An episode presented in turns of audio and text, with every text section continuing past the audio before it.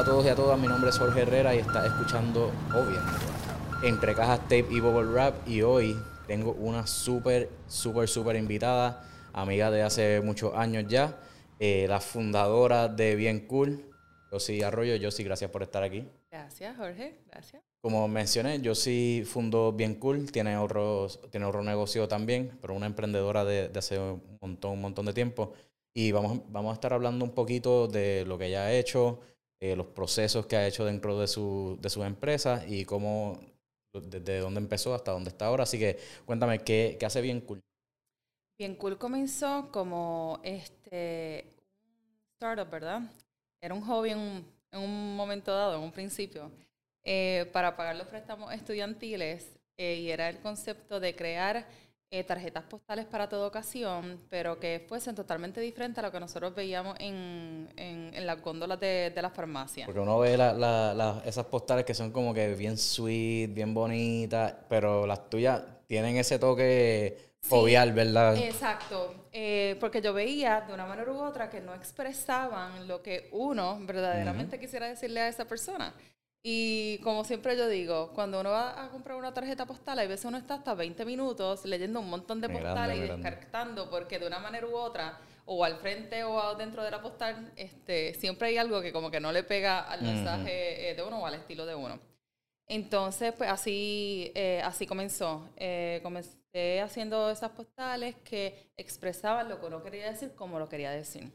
Mensajes cortos, eh, al grano eh, y pues con un diseño totalmente eh, diferente. Y pues poco a poco evolucionó a ser más allá de, de, pues, de, de un hobby, ¿verdad? Un negocio y con expansión a otros productos. Ok. Tú llevas ya con Bien Cool como 6 o 7 Mira, años, ¿verdad? el, con el Ñe, Ñe, Ñe, yo empecé bien cool as- en el 2013. Ok. 2013, 2014. Y en el 2015 fue que entonces, este, eh, como que lo empecé a trabajar en, eh, full time. Hablamos un poquito de los procesos en cuanto cómo era inicialmente, recibías una orden, no sabías era qué hacer, Facebook. Este, Al principio era por Facebook. ¿Cómo hacías ese eh, cumplimiento, ese, ese fulfillment de, de Eh, órdenes? Pues bien retrograda. este, me enviaban este, un mensaje por Facebook. Ok. Eh, eh, yo le enviaba las fotos que teníamos publicadas en el álbum de, eh, de Facebook. Este, me pagaban y yo entonces iba al correo y, y, y depositaba la postal. Qué Ya cool. después entonces, este, eh, ya para el 2015 sí tenía el el e-commerce. Ok. Así que entonces eso pues mejoró un poquito el proceso y la experiencia Me, del me gusta eso porque empezaste vendiendo por Facebook. ¿Cómo te diste cuenta que tenías que llevarlo a otro nivel? Y cómo, cómo tú tienes una página de Shopify, cómo Shopify mejoró tu vida. Porque me imagino que por, por Facebook, o sea, uno a uno, perdía mucho tiempo realmente. Sí, sí. eh, bueno, empecé por Facebook porque esto era eh, un hobby, era como Ok. de entretenimiento. Este, en ningún momento en, eh, eh, lo vi en, inicialmente como llevarlo un negocio. Mi Ok. propósito era sacar los chavos del préstamo estudiantil que tengo que pagar mensualmente Ok. Este, así que por eso no lo había hecho desde un principio. Pero la parte de e-commerce, yo siempre he estado enfocada en e-commerce. Mi primer e-commerce fue en el 2010. Ok. Este, ¿Qué hacías en ese e-commerce? Mira, ahí tenía con César este, eh, una página de Daily Deals que se llamaba Ok. Jupity Ok. en ese tiempo. Pero entonces nosotros la empezamos cuando yo vivía en Miami, que estaba trabajando en Yahoo. Luego entonces yo me mudo para, eh, para Puerto Rico a trabajarlo, de, a trabajar lo de la página y a la misma vez estaba dando consultorías de Internet Marketing, Social Ok. Media, eh, Search. Engine Optimization. Ok. Este, eh, pero que desde ese entonces yo ya tenía experiencia, comencé mi experiencia en, en e-commerce. Así que ya, ya tú ibas a montar bien cool, pero ya tú tenías esa experiencia anterior que no era que ibas a emprender algo nuevo, o sea, totalmente nuevo. Pues era un modelo de negocio Eh, totalmente exacto, diferente. Este, porque los daily deals se trabajan eh, eh, totalmente Ok. eh, diferentes. Pero No, no, sí, porque tenés- aquí tenías que entrar a- servicio, fulfillment, exacto. servi- Servicio acá era entonces producto eh, físico. Entonces, eh, pues me di cuenta que lo tenía que pasar ya a una plataforma de e-commerce porque me empezaron a contactar gente que yo no conocía ni que teníamos amigos en común. Y eso como Ah, en Puerto cool. Rico es bien raro. Sí, sí, Que todo el mundo está conectado con todo. eh, eh, con Sí, todo. que, que todo el mundo se conoce. Ajá, entonces ahí fue que dije, mira, como que se está regando la voz, déjame montar la, la paginita. Ok. ¿Cómo fueron? Me mencionaste que, que esos procesos eran bien arcaicos. ¿Cómo se fueron esos primeros días? ¿Qué cosas pasaron? Maybe cosas que tú miras ahora y decías, ¿por qué yo hacía este proceso de tal forma? Y pudiste cambiarlo para hacer un mejor fulfillment o, me- o dar un mejor este, servicio. Tan básico eh, como el tema de este eh, escribir las direcciones a mano. ¿Entiendes? Ah. Eso es eh, clásico.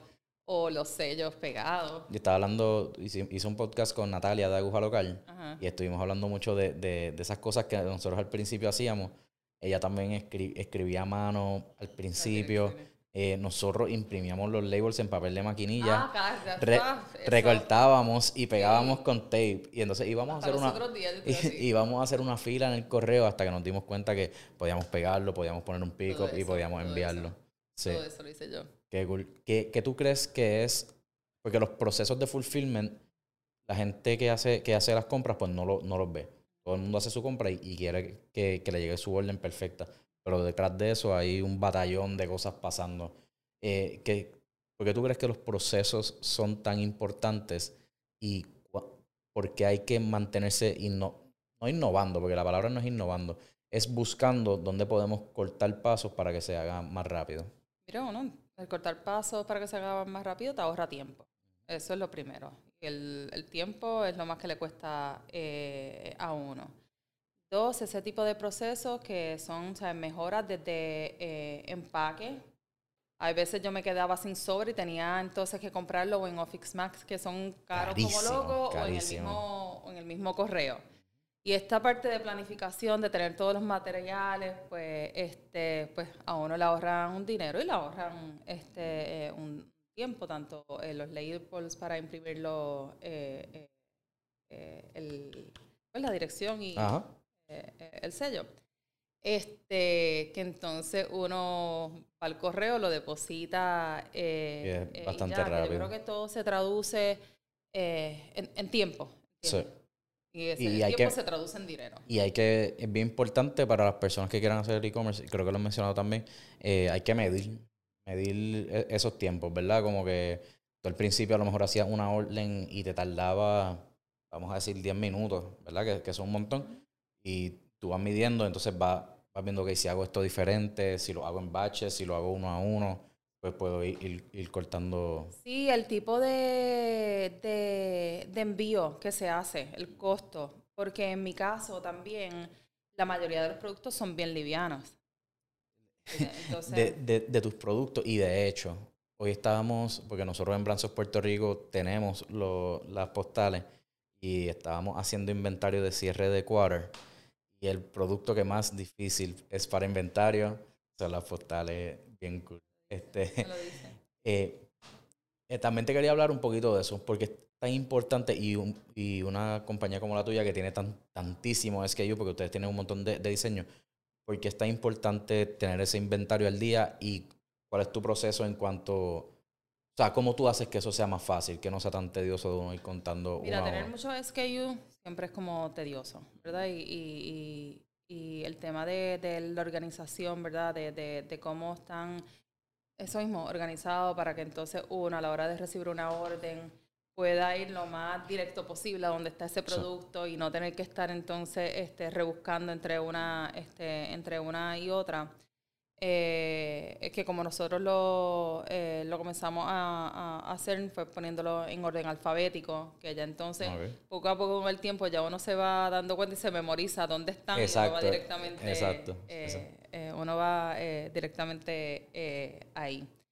Pero siempre eh, el inventario es una parte bastante, bastante tediosa, o sea, y cuando entonces, bueno, y tú lo sabes, a veces que uno, uno no tiene el, el inventario actualizado, Ujú. te llega este, una orden precisamente de esa postal que decía que tenía una o dos, pero está Pero no, no, ajá, exacto. o, o no te diste cuenta y la que te quedaba tenía un damage. Entonces ese proceso de escribirle al cliente o intentar cambiar la postal o darle el refund, pues obviamente Es- no. es, no es tedioso y, y no es lo que queremos porque realmente, le- aunque le podamos sustituir la postal sí, al sí. cliente o el producto y el cliente quede satisfecho, realmente le estamos dañando la experiencia. Sí, te- le toma uno tiempo. En mi caso, pues, mucha gente, eh, yo prefiero llamar por teléfono, a veces antes de escribirle eh, un email. Definitivo. Porque la reacción de la gente por email es bien diferente a por eh, teléfono. Estoy 100% de Este, acuerdo. y no necesariamente cuando uno se va este, así como sold out de, de un producto que te acaban de pedir,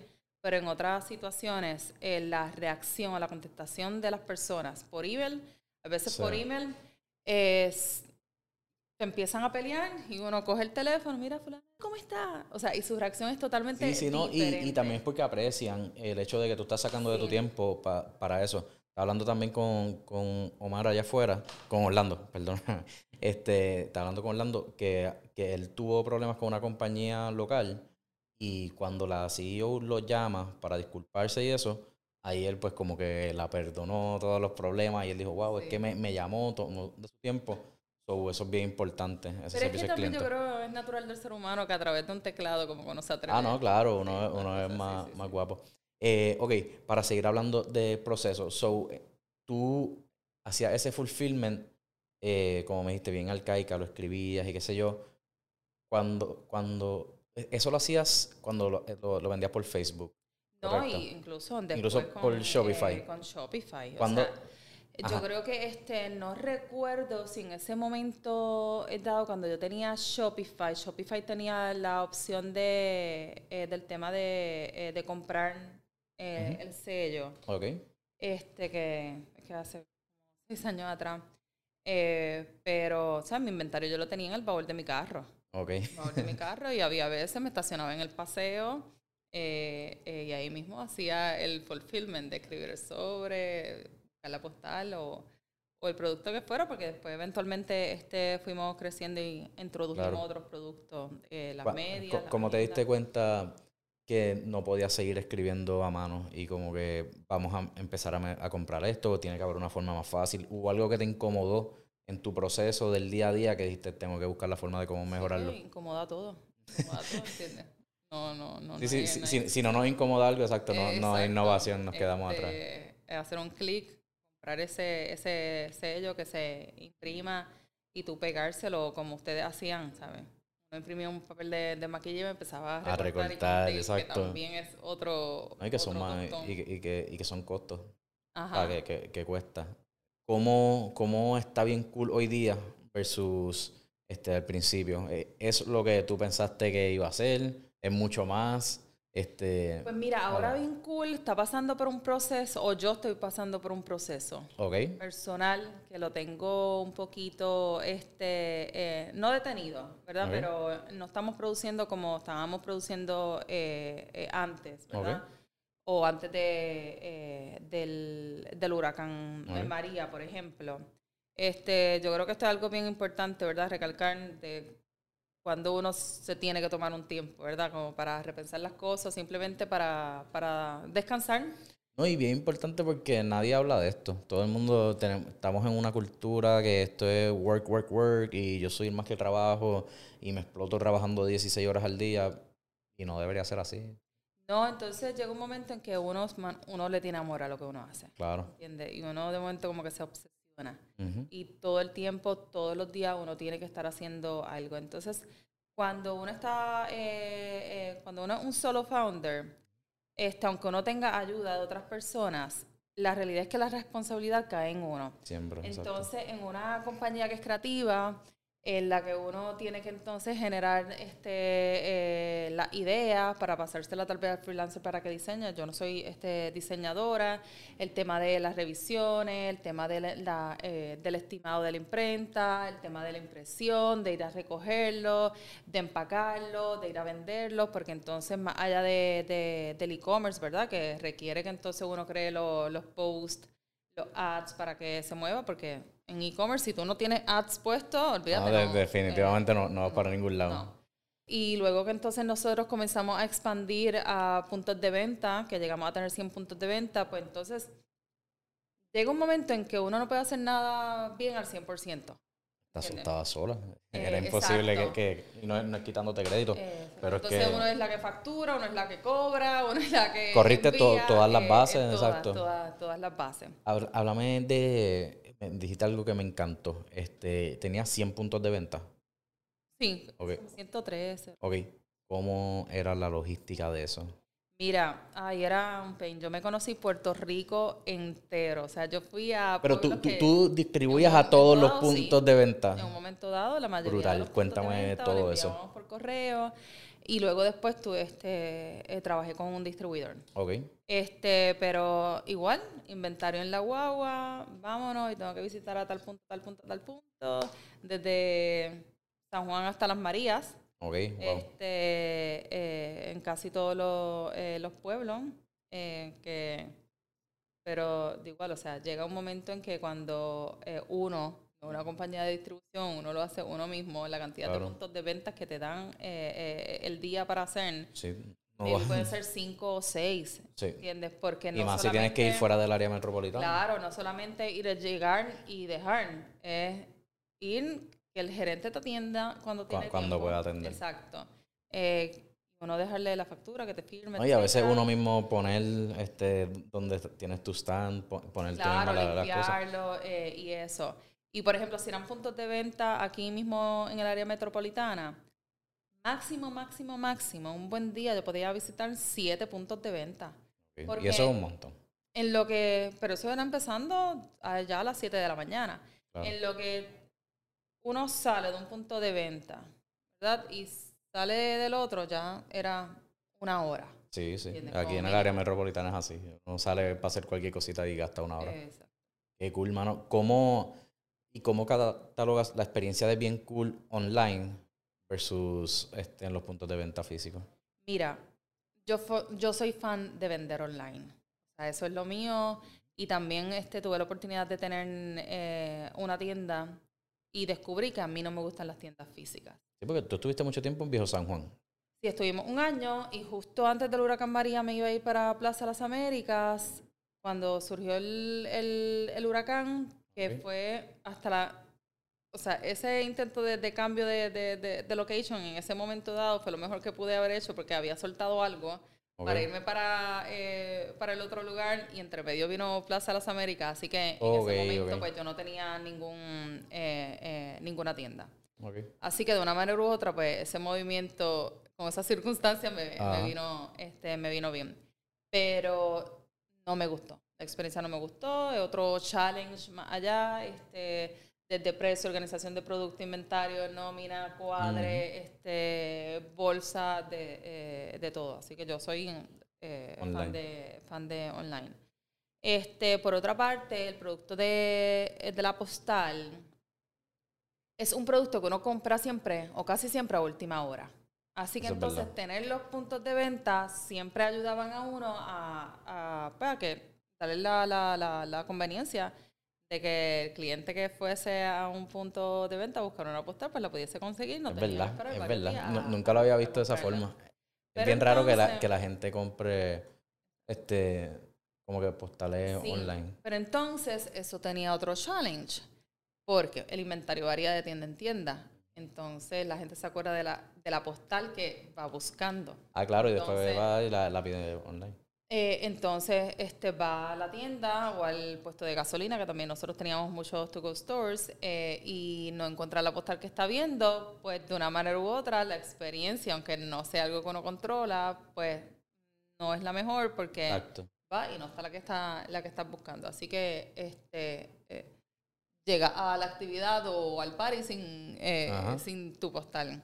¿Tuviste en algún momento gente que te escribía como que, mira, fui a buscar la postal en tal lugar, este, la quiero, ¿cómo la puedo conseguir? Sí, exacto. Y, y yo creo que ya después este, eh, mucha gente se acostumbró a que la pedía, eh, la pedía online. Ok. Eh, y que, que, me beneficiaba de una, eh, de una forma. Macho, qué cool. Me dijiste, estábamos hablando ahorita que ahora estás trabajando. Como que ¿cómo es esa vida? Porque yo sé que además de Bien Cool tú tienes otros proyectos. ¿Cómo es esa vida de trabajo y empresaria? Como que tienes que bregar con tus negocios y también tienes que bregar con el trabajo. Pues yo creo que yo no he sido una persona que siempre gusta, o sea, que, que le gusta hacer una sola cosa. Ok. A mí me gustan hacer eh, varias, varias cosas a la vez. Este, eh, ahora mismo es...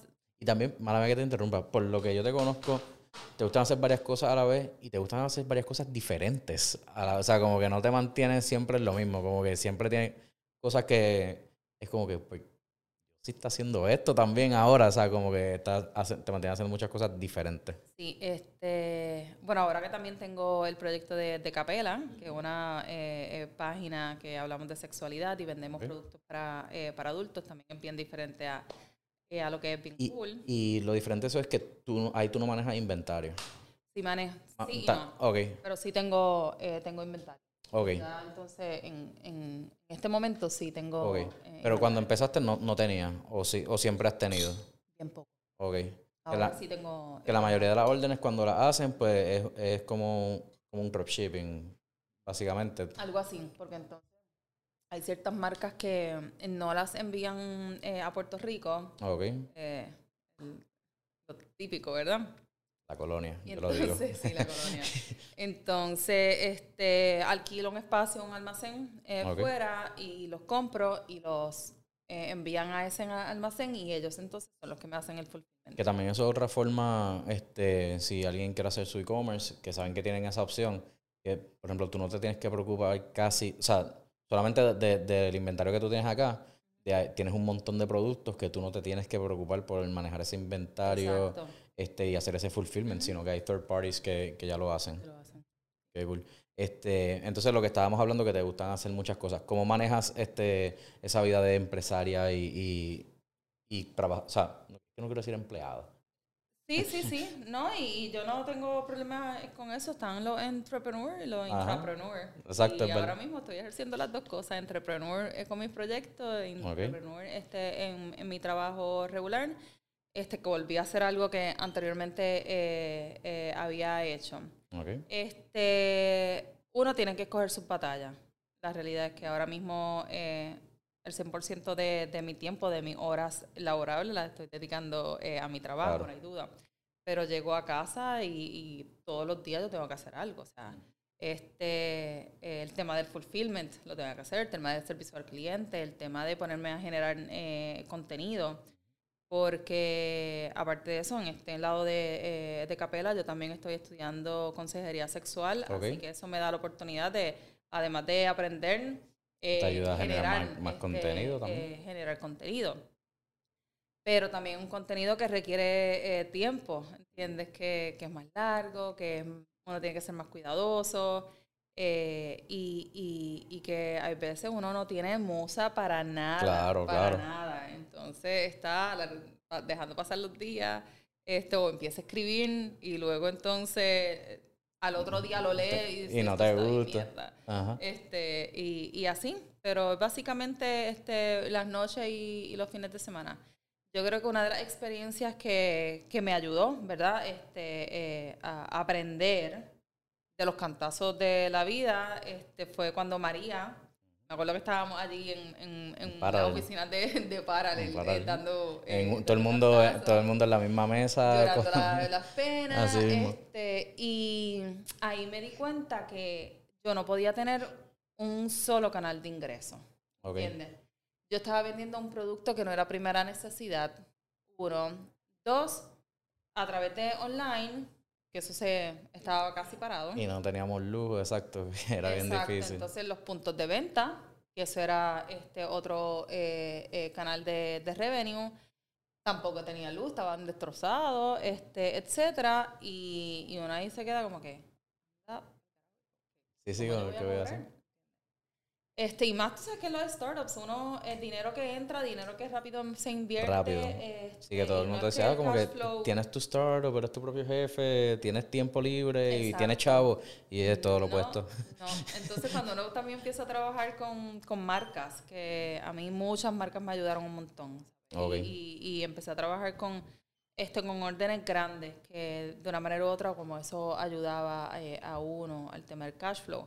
Pero estas eh, eh, compañías grandes, ¿sabes? ellos no te pagan a, a, a, a los 7 días, o sea, te pagan Ah, no, a los claro. 60 días, 90 días, que será. Sí, son más grandes que tú no le puedes decir como, mira, eh, estoy pelado. sí. Entonces, eso fue lo primero. Yo no puedo tener un solo canal de, de, de de ingreso, ingreso. ¿entiendes? Cuando suceden estas cosas, o, o no tiene que suceder una, una este, un huracán o una pandemia. Hay cosas que pueden salir mal y, y, y todo se, eh, se viene abajo. Entonces, pues como en esas mini vacaciones de, de María, fue que entonces empecé a, a crear a, a lo de Capela, que era un proyecto que yo, le te- yo lo tenía como que engavetado desde hace De, tiempo. de esas ideas que no, no habían salido hasta que tenían que salir. Exacto. Pero Y- Capela lleva ya tres años. Bueno, yo lo empecé en, bueno, eh, cuando después de María, en octubre de- después de María. De ver- diache. noviembre. Yo pensaba que llevaba como dos años nada más, y, o sea, o Pues año y sí, medio. poco. Ahora, como que, por ejemplo, tú llegas de trabajar y le metes probablemente unas tres horas o cuatro horas adicionales a lo tuyo. Sí. Lo que pasa es que también en la pandemia, eh, o sea, fue un antes y después. O sea, las Claro. ventas eh, eh, en, en Capel en ese momento, este, desde marzo 16 en adelante, Ajá, lockdown full, todo el mundo en la casa. fue automático, automático. Este, y pues sí se estaba empezando, se había empezado a generar este eh, contenido de una manera como más constante, etcétera. Ok. Pero estaba en el lugar correcto en el momento correcto. Sí, sí, exacto, Porque- que pudiste dar un palo ahí. Porque este, la industria de la sexualidad no se puede promover en lo que en Facebook e Instagram. No te lo permiten. O sea, yo no puedo poner ads. Así que todo tiene que ser eh, orgánico. orgánico. Ajá. Y tú tienes que Entonces- crear, tú tienes que engage con tu audiencia, básicamente. Sí, sí, sí. Entonces, pues, en general, globalmente, la pandemia este, hizo crecer a la industria del sexo en casi un 300%. O sea que impactó positivamente claro. eh, el esfuerzo que se estaba eh, haciendo. Y lo mejor de esto es que tú estabas facturando y no tenías que estar enviando paquetes. Ah, en ese momento. sí, sí, en Exacto, ese sí, momento. en ese momento Sí, estaba, sí. estabas cool. No, pero hubo un momento este, durante el lockdown que se detuvo. Se detuvo los envíos totalmente porque todo el mundo estaba cerrado. Incluso Sí, sí, correo estaba exacto. cerrado y todo. Este, pero bueno, seguían llegando eh, las órdenes. Y ya entonces cuando ¿Llegaste a tener algún problema con tu fulfillment center de allá afuera? ellos cerraron, Ok, ellos cerraron ok. varias semanas. ¿Cómo manejaron esa situación? Eh, comunicándole a los, eh, a los clientes, de todos modos, ya los clientes cuando entraban a la página y iban a pedir algo, sabían que no estábamos haciendo envío. Y yo creo que la gente sabe, porque todo el mundo estaba en la misma situación. sí, sí, sabían que, bueno, yo voy a comprar esto y Sí, que sea lo que Dios Y ya quiera. cuando abrieron, eso era Ok. cerrando todas las órdenes. Ah, no, qué bien, qué cool. Entonces, estás manejando ahora bien cool y capela. On the long run, ¿cuál de las dos crees que, que va a ser más exitoso? No, suena como que escojas entre cuál es tu hijo favorito, pero sí, quiero que escojas cuál es tu hijo favorito, cuál, cuál te gusta más este, y en cuál ves que, que pudieras tener más éxito. Mira, en estos momentos de mi vida, eh, Capela. Ok, este, porque ha despertado un interés en mí en el tema de la sexualidad que siempre, siempre lo tuve, pero no, no sé por qué, nunca, nunca pensé eh, hacer una carrera, ¿verdad? Dentro de, eh, de la sexualidad, maybe no estuve orientada, eh, eh, un tema este, controversial, que siempre se desvía el tema de la, de la pornografía Sí, cuando, cuando no lo es. Yo creo que lo que te estaba comentando en un principio, el proceso que estoy pasando ahora con Ben Cool, que cuando uno coge tanto y tanto y tanto cantazo, llega un momento uno dice, ya. ¿entiendes?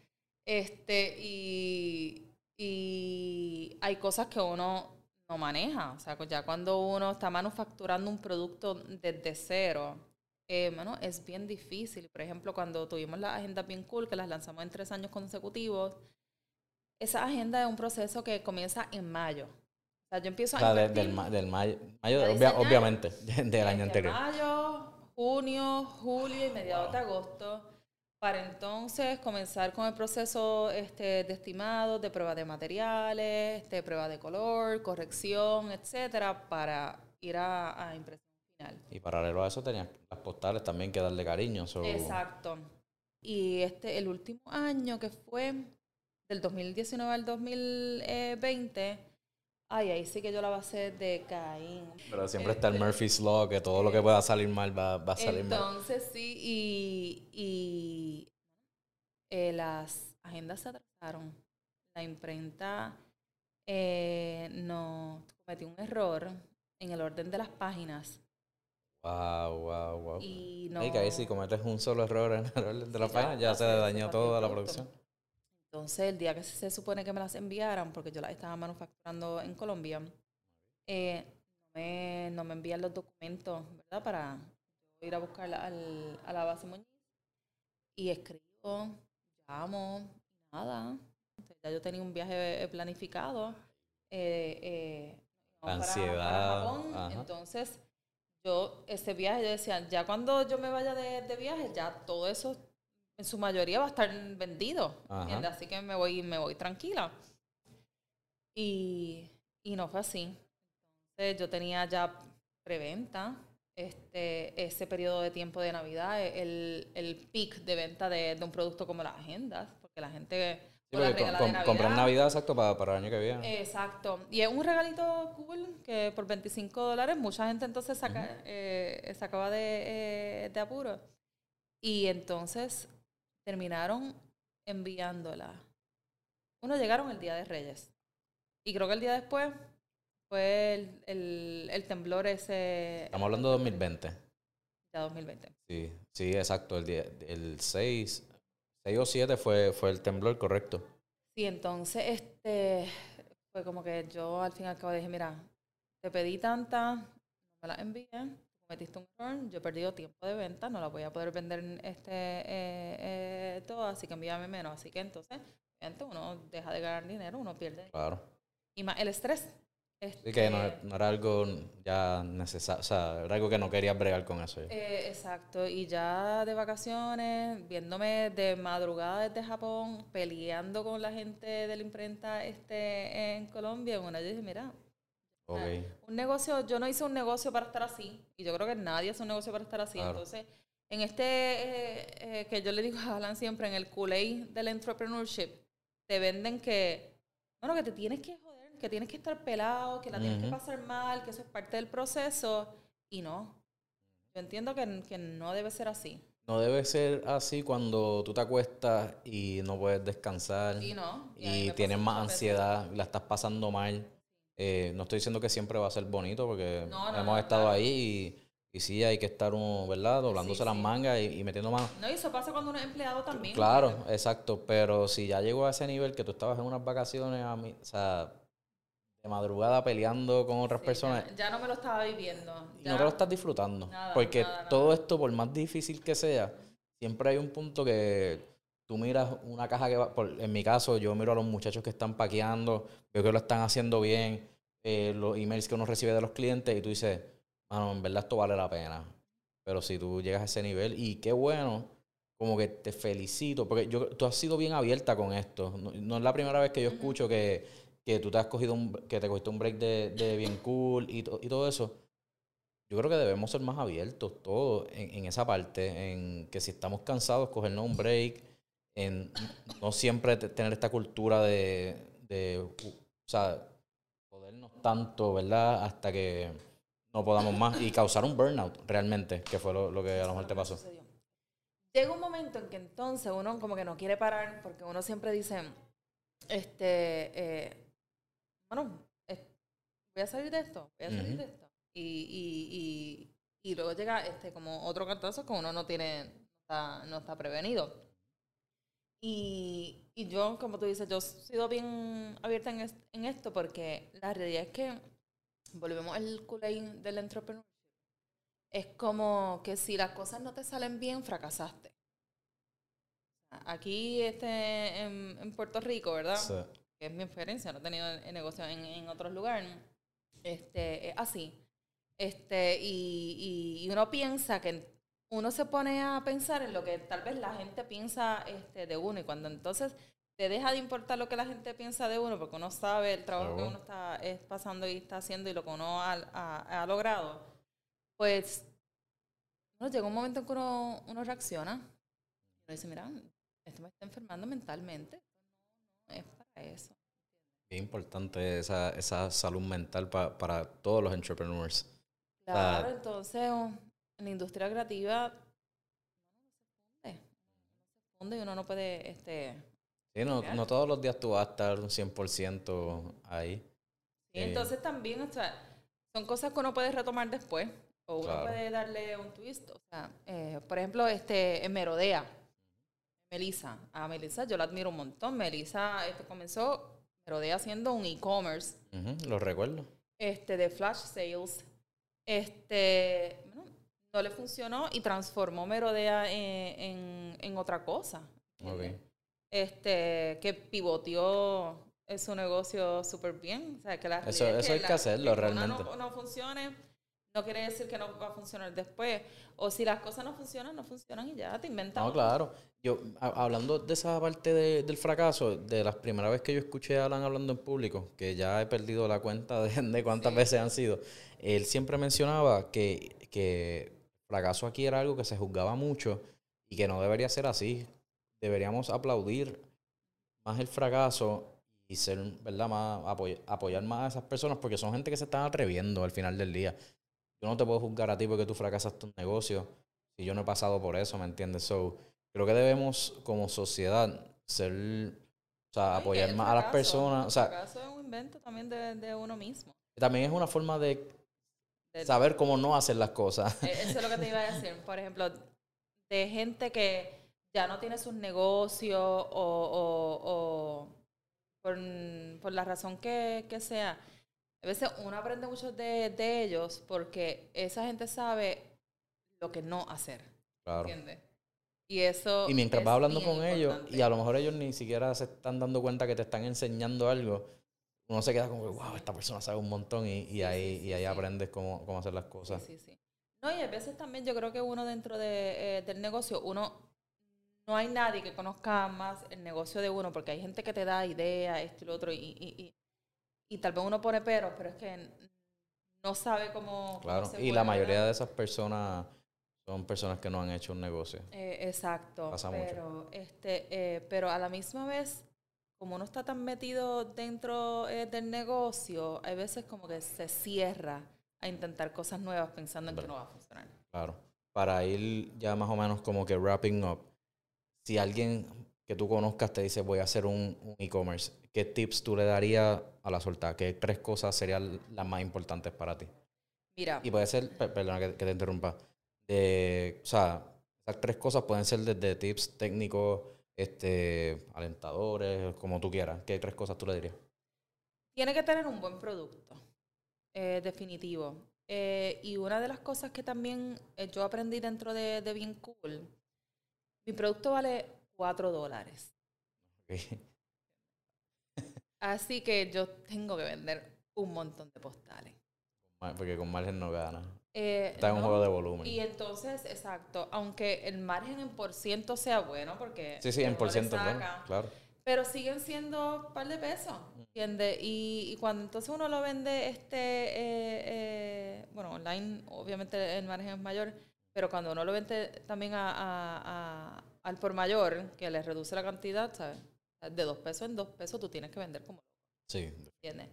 Entonces, la parte de, lo, de, lo- de la promoción eh, online eh, que cuesta, pues entonces eso eh, eh, consume también. Yo creo que la diferencia que yo he visto eh, ahora mismo entre eh, Bien Cool y Capela es eso. O sea, no es lo mismo eh, vender eh, una orden de cinco postales a vender una orden de dos, de dos productos. ok. ¿Entiendes? Que, que dos productos probablemente hay 100 dólares Ajá. y en cuatro postales son 20. Este, eh, que eso es eh, sumamente, eh, sumamente eh, eh, importante porque tienes un negocio para, para hacer chavo, es la realidad. O sea, te quieren poner que eh, vive tu pasión y eso es súper importante, pero a la misma vez tú quieres vivir tu pasión haciendo chavo.